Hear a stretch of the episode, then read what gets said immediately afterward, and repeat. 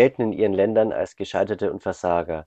Wer zurück nach Afrika abgeschoben wird, fängt bei weniger als null wieder an. Und das nach Jahren des Kampfes ums Überleben durch die afrikanische Wüste, libysche Gefängnisse, die Überfahrt übers Mittelmeer, angetrieben von der Hoffnung, in Europa ein besseres Leben zu haben. Rachid berichtet aus Ghana, Text über die Situation von Zurückgeschickten in Nigeria. Sie hören den Podcast der Bamberger Mahnwache Asyl vom 20. April. Es moderieren Mirjam Elzel und Thomas Bollwein. Außerdem gibt uns Sophia Dornfeld einen Überblick zu den Maßnahmen in der Corona-Krise in den bayerischen Gemeinschaftsunterkünften und Ankerzentren. Johanna Böhm hat sich außerdem mit dem Einsatz von Geflüchteten als Erntehelferinnen und Erntehelfern auseinandergesetzt. Mit dem Podcast versuchen wir kritische Öffentlichkeit aufrechtzuerhalten, die die Versammlungsverbote ja derzeit deutlich einschränken. Wir, das sind das Netzwerk Bildung und Asyl, die Flüchtlingsorganisation Freund statt Fremd, die interreligiöse Fraueninitiative und Geflüchtete. Wir hoffen, dass wir uns bald montags um 18 Uhr wieder am Gabelmann zur Mahnwache Asyl sehen können, um gemeinsam für faire Asylverfahren und eine menschenwürdige Flüchtlingspolitik einzutreten. Mein Name ist Claudia Köhler. Ich leite das in Bamberg ansässige Farafina-Institut, das sich im Zusammenspiel von Wissenschaft und Praxis für soziale und politische Partizipation von Menschen afrikanischer Herkunft in Deutschland und in verschiedenen afrikanischen Ländern einsetzt. In diesem Sinne führen wir seit einigen Jahren internationale Jugendaustauschprojekte zwischen afrikanischen Ländern und Deutschland durch und sind im Bereich Jungunternehmertum insbesondere in Ghana aktiv. Zudem setzen wir uns für die Belange Geflüchteter und Rückkehrer ein. Es ist uns wichtig, Selbstorganisation und Selbstbestimmung zu fördern, weshalb die Perspektive und Initiative der von Migration und Flucht Betroffenen für uns an erster Stelle steht.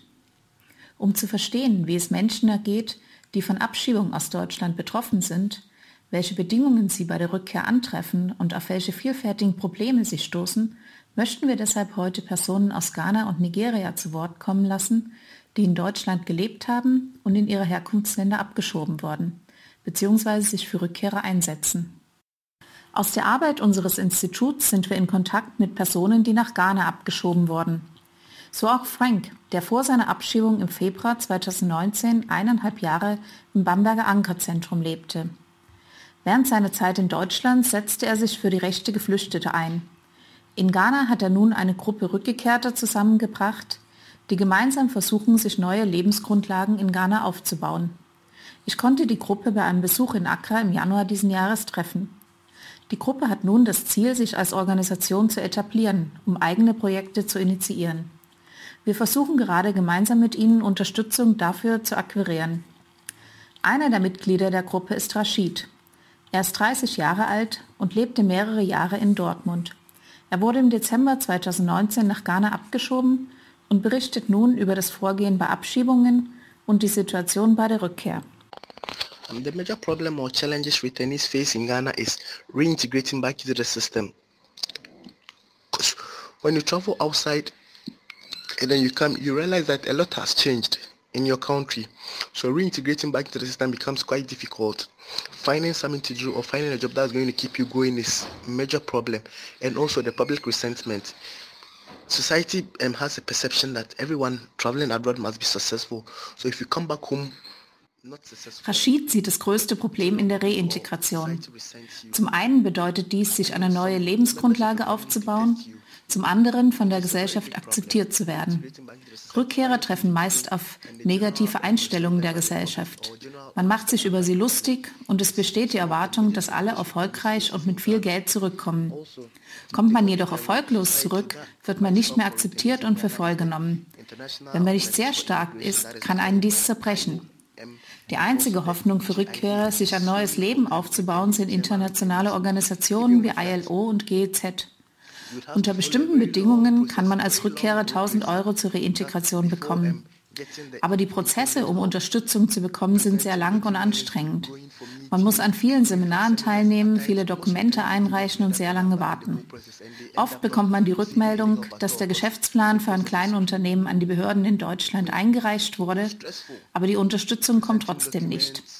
Dies frustriert viele Rückkehrer und sie geben auf. Auch Rashid konnte noch keine Unterstützung bekommen, obwohl er alle geforderten Unterlagen und den Geschäftsplan eingereicht hat. Schon seit sechs Monaten wartet er auf eine Rückmeldung. Insgesamt sind die Prozesse und Bedingungen wenig verständlich und transparent für die Betroffenen.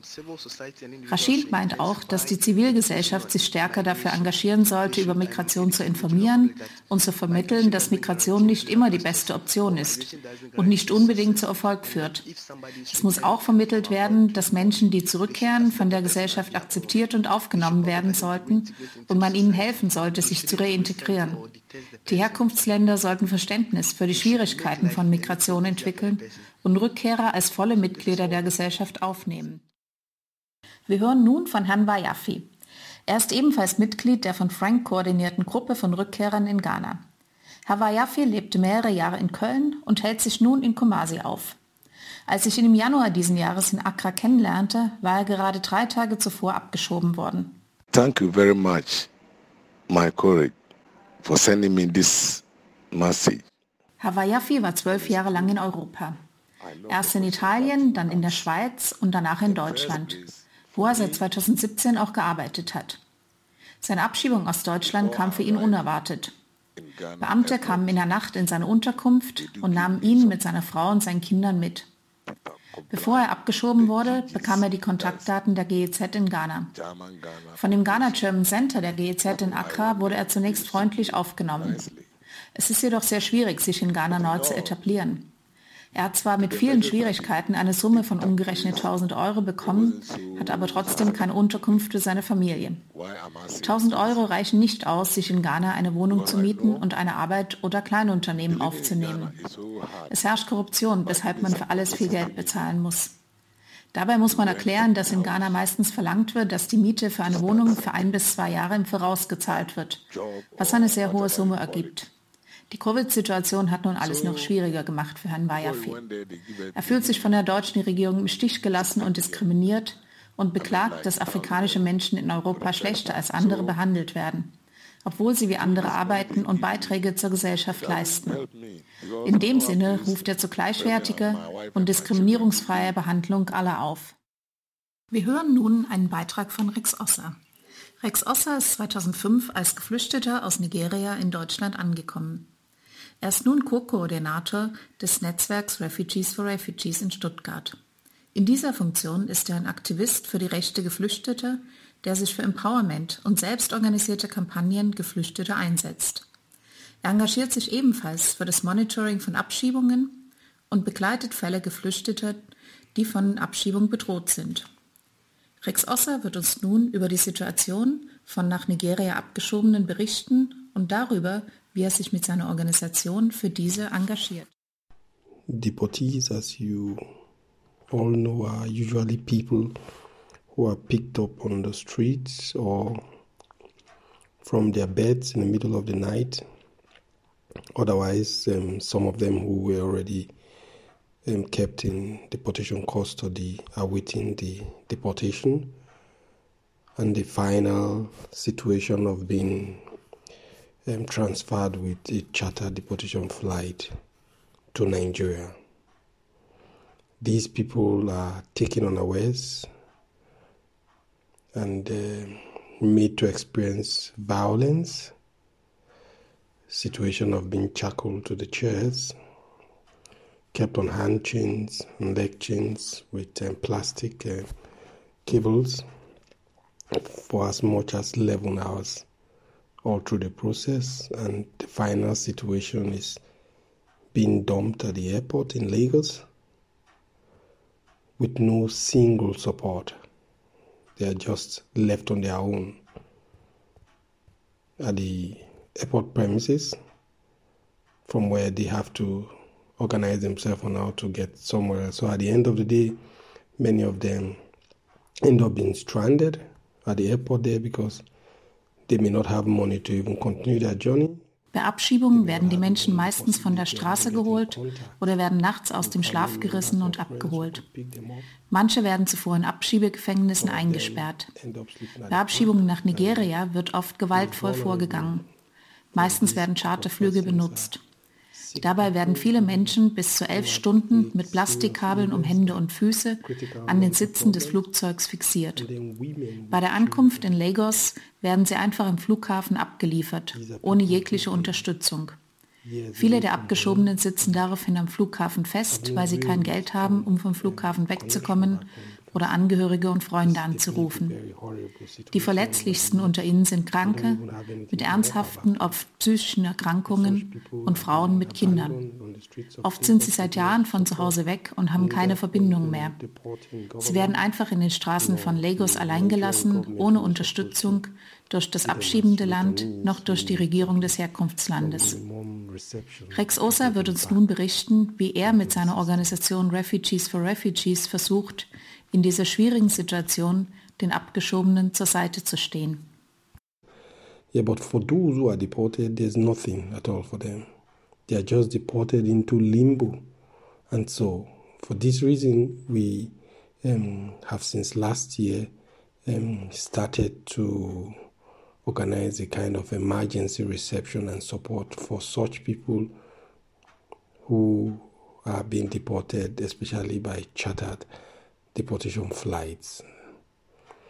These people uh, need at least minimum someone who could also offer them like minimum a telephone a handset to at least call family members or friends to inform them about their unexpected arrivals for pickup. Otherwise, some of them who may not have any opportunity or anywhere to go around the Lagos area where the airport is, um, possibility of a, a kind of um, accommodation, at least minimum for one night, so they can have um, at least somewhere to lay their head, especially the children and the women. And then um, at least um, cost of transportation for them to be able to convey themselves from that airport premises where they are dumped to finally get to their destination wherever they want to go to. So this is what we've been trying to organize since our intervention in April, since our intervention in August 2019. We um, have a um, DEROS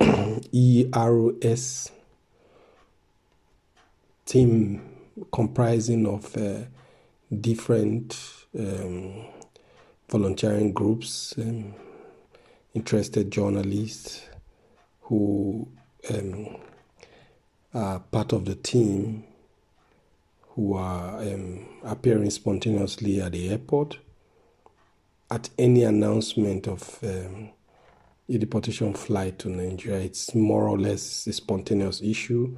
And from the refugees for refugees, um, as a diaspora partner, we communicate informations which most likely um, could be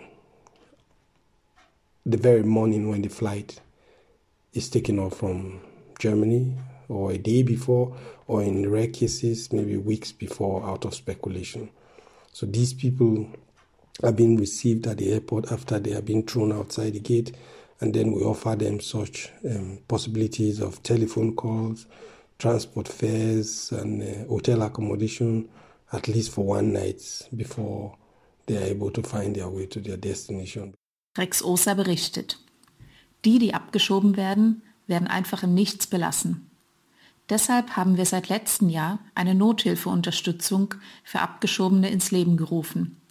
Wir möchten sicherstellen, dass ihnen zumindest minimale Mittel zur Verfügung stehen, wie zum Beispiel Telefonkarten, um Angehörige und Freunde anzurufen und sie über ihre Ankunft zu informieren und sich abholen zu lassen.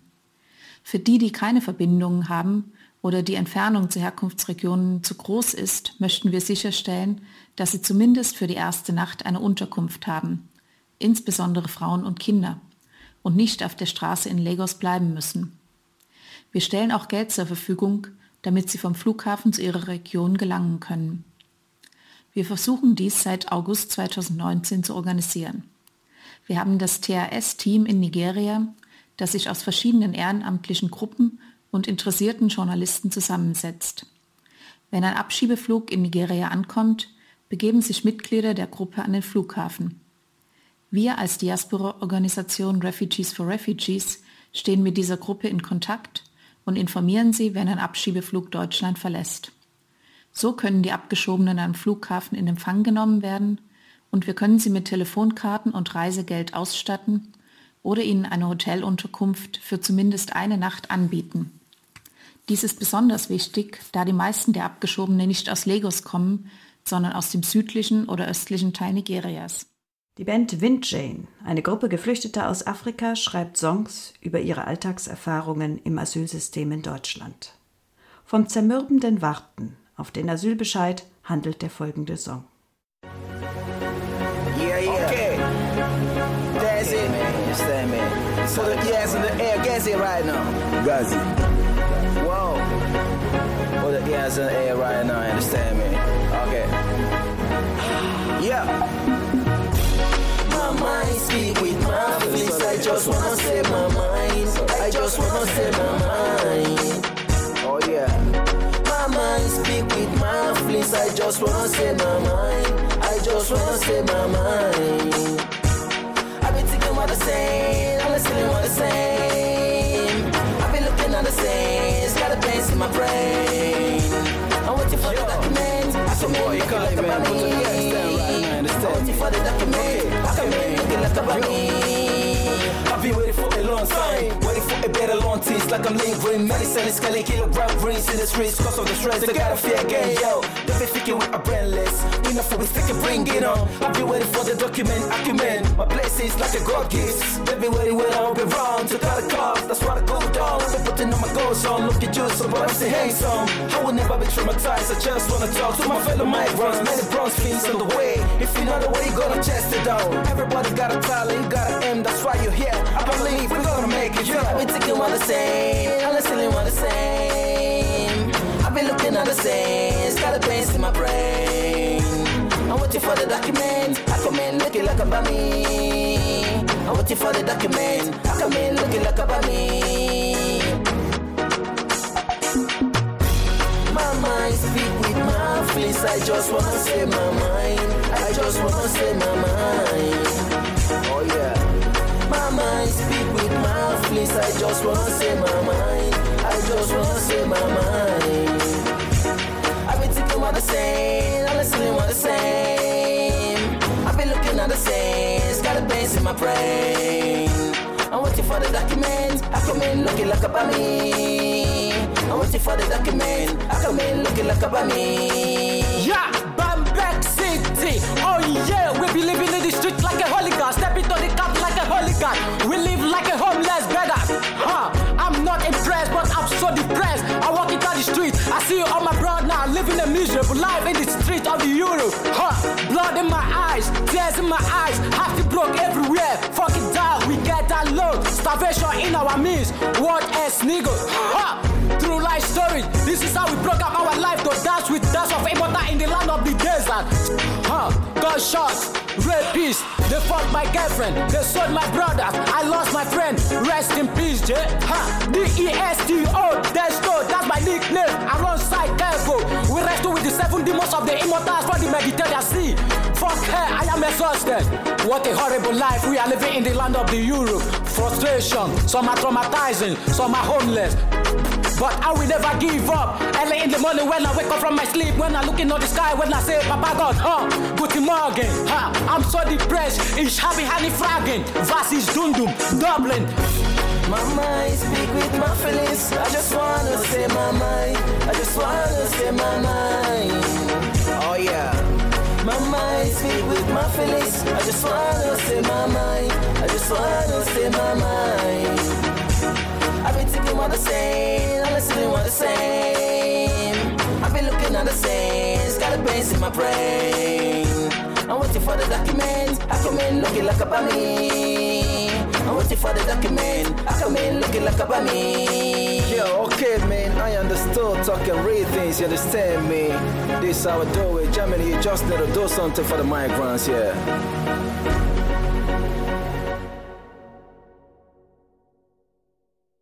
Seit Beginn der Corona-Krise beobachten wir die Maßnahmen in den Gemeinschaftsunterkünften und den Ankereinrichtungen in Bamberg kritisch.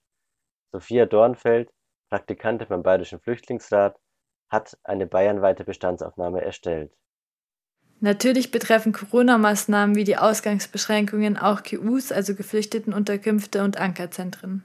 Allerdings sind die Maßnahmen, die getroffen werden, sobald eine Asylbewerberin bzw. ein Asylbewerber mit Corona infiziert ist, sehr unterschiedlich und schlecht überschaubar, da für die Maßnahmen die jeweiligen Gesundheitsämter der Landkreise bzw. die der kreisfreien Städte verantwortlich sind. Zudem werden Asylsozialberatende in der Regel nicht mehr in die Unterkünfte reingelassen, was unter anderem dazu führt, dass weniger Informationen über die Situation in GUs und Ankerzentren nach außen bekannt werden. Die Maßnahmen im Umgang mit Infizierten unterscheiden sich zum Beispiel bezüglich folgender Fragen. Werden auch indirekte Kontaktpersonen getestet, die dieselben Toiletten und Waschräume oder Küche nutzen? Werden Infizierte in gesonderte Unterkünfte gebracht? Wird sichergestellt, dass bei Verbleib in der Unterkunft mit Nicht-Infizierten kein indirekter Kontakt über zum Beispiel gemeinsam genutzte Räume besteht? Werden Risikogruppen identifiziert und geschützt oder isoliert? Auf jede dieser Fragen kann man leider mit Ja oder Nein antworten, das ist abhängig von der Unterkunft.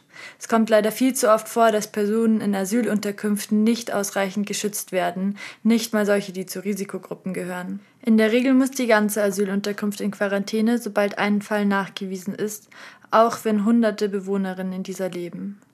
Ob die Personen dabei die Möglichkeit haben, innerhalb der Unterkunft an die frische Luft zu gehen, hängt auch von der Unterkunft ab. Sport- und Spielplätze innerhalb von Ankerzentren und GUs wurden allgemein geschlossen. Ob Kinder trotzdem miteinander spielen dürfen, scheint dabei eher vom Security-Personal abzuhängen, das gerade zuständig ist. Unter den Kindern leiden Schulpflichtige besonders, die in Unterkünften leben, in denen es keinen WLAN bzw. keinen Internetanschluss gibt bzw. ein solcher gar nicht erlaubt ist. Sie können ihrer Schulpflicht, wenn überhaupt, nur sehr schwer nachkommen. Mit dem WLAN-Mangel einher geht zudem, dass Asylbewerberinnen teils keinen Zugang zu Corona-Infos in ihrer Landessprache zur Verfügung haben, da nicht in allen Unterkünften entsprechende Aushänge vorhanden sind. Gerade jetzt wäre es wichtig, eine bayernweite Erlaubnis für WLAN in geflüchteten Unterkünften zu erteilen, wie auch zum Beispiel unser Veto in einer Pressemitteilung fordert. Ein weiterer besonders wichtiger Appell geht von knapp 50 Ärztinnen und Ärzten aus und unterstützt eine jahrelange Forderung des Bayerischen Flüchtlingsrats. Die Abschaffung von Ankerzentren als Ort, an dem teils Dutzende Menschen in einem Raum schlafen und sich Toiletten und Waschräume teilen, sowie in großen Kantinen mit Warteschlangen versorgt werden. Zudem aber auch die gesonderte Unterbringung von Infizierten und natürlich auch die Testung aller Asylsuchenden in Unterkünften, die indirekt oder direkten Kontakt zu Infizierten gehabt haben könnten. Zuletzt würde ich gern sagen, dass es natürlich auch Heimleitungen gibt, die sehr bemüht sind und die Geflüchteten versuchen, bestmöglich zu schützen und dann auch einen sehr guten Job dabei machen. Für Geflüchtete sind Möglichkeiten, Kontakt zu Familienangehörigen, HelferInnen und Behörden halten zu können, und an Informationen zu kommen, existenziell. Flüchtlingsorganisationen setzen sich schon seit Jahren für ein freies WLAN in den Unterkünften ein. Die Corona-Krise verschärft diese Dringlichkeit. Wir haben in verschiedenen Gemeinschaftsunterkünften im Umkreis in Oberfranken nachgefragt. Besonders alarmierend sind die Berichte aus Weißmain. Weißmain ist eine sehr große Gemeinschaftsunterkunft. Dort leben ungefähr fast 400 Menschen zusammen, relativ isoliert, weil die Unterkunft etwas abgelegen ähm, von der Stadt liegt und äh, verkehrstechnisch sehr schlecht zu erreichen ist. Es gibt nach Auskünften der Bewohnerinnen und Bewohner dort keinerlei Vorsichtsmaßnahmen zu Corona. Weiterhin teilen sich über 30 Personen auf einem Stockwerk zwei Bäder und kochen in einer Küche. WLAN ist keines vorhanden. Die Netzabdeckung ist dort derart schlecht, dass nur ein einziger SIM-Kartenanbieter mit Einschränkungen funktioniert. Die Kinder dort haben überhaupt keine Chance, an digitales Arbeitsmaterial der Schulen zu kommen. Solche Situationen sind hochproblematisch für die Menschen, die dort in diesen Unterkünften wohnen. Kommen wir jetzt zu einem anderen wichtigen Thema. Die Spargelsaison hat begonnen und es fehlen die Erntehelferinnen und Erntehelfer. Viele Geflüchteten würden gerne arbeiten. Die Hürde, eine Arbeitserlaubnis zu bekommen, sind hoch.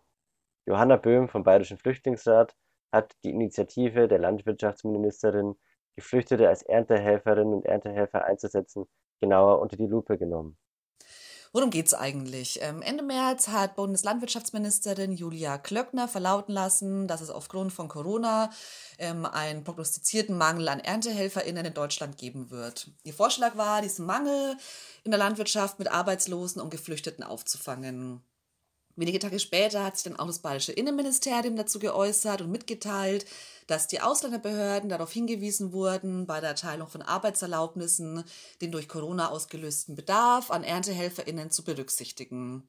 Was allerdings weder Julia Klöckner noch ähm, der bayerische Innenminister Joachim Herrmann vergessen, ähm, nicht vergessen haben zu erwähnen, dass eine erteilte Arbeitserlaubnis in der Erntehilfe natürlich nur befristet sei und eine Bleibeperspektive für Geflüchtete daraus nicht entstehen soll.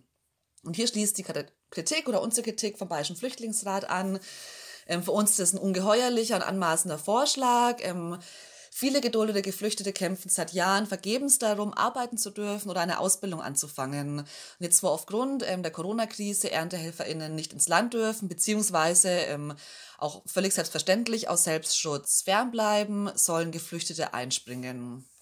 Ganz grundsätzlich begrüßen wir natürlich den besseren Zugang von Geflüchteten zur Arbeit und Ausbildung. Ist es ja auch eins unserer primärer ähm, Themen, zu denen wir arbeiten. Jedoch ist die Art und Weise leider wieder völlig symptomatisch ähm, für den Umgang mit Geflüchteten in Deutschland bzw. in Bayern. Es ist eine Verhöhnung all denen gegenüber, die jahrelang für die Erlaubnis ähm, zur Arbeits- oder Ausbildungsaufnahme gekämpft haben. Jetzt wird gesagt, ja, du darfst arbeiten für ein paar Wochen und danach erwarten dich wieder Verbote, nichts tun und eventuell die Abschiebung. Ähm, genau, auf der anderen Seite zeigt es auch ganz deutlich nochmal das Menschenbild der Christunion. Ähm, genau, der Mensch als Mittel der Kapitalverwertung oder um hier einen Tweet von Maximilian Pichel zu zitieren, MigrantInnen als die Reservearmee des Kapitals.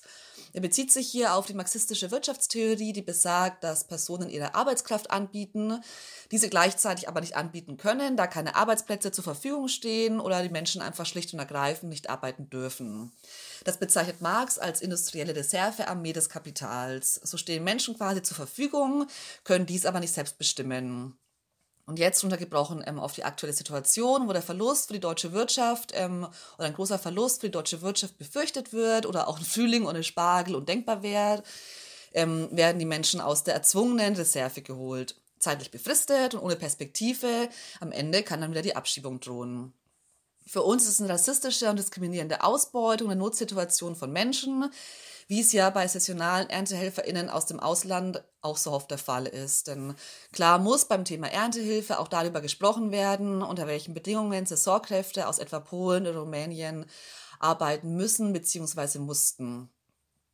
Sicherlich gibt es ähm, auch eine Vielzahl von Landwirtschaftsbetrieben, die faire Löhne zahlen und nach dem Arbeitsschutzgesetz oder jetzt auch ähm, arbeiten und auch die Maßnahmen zum Infektionsschutz umsetzen. Ähm, viele tun das, aber ähm, nicht.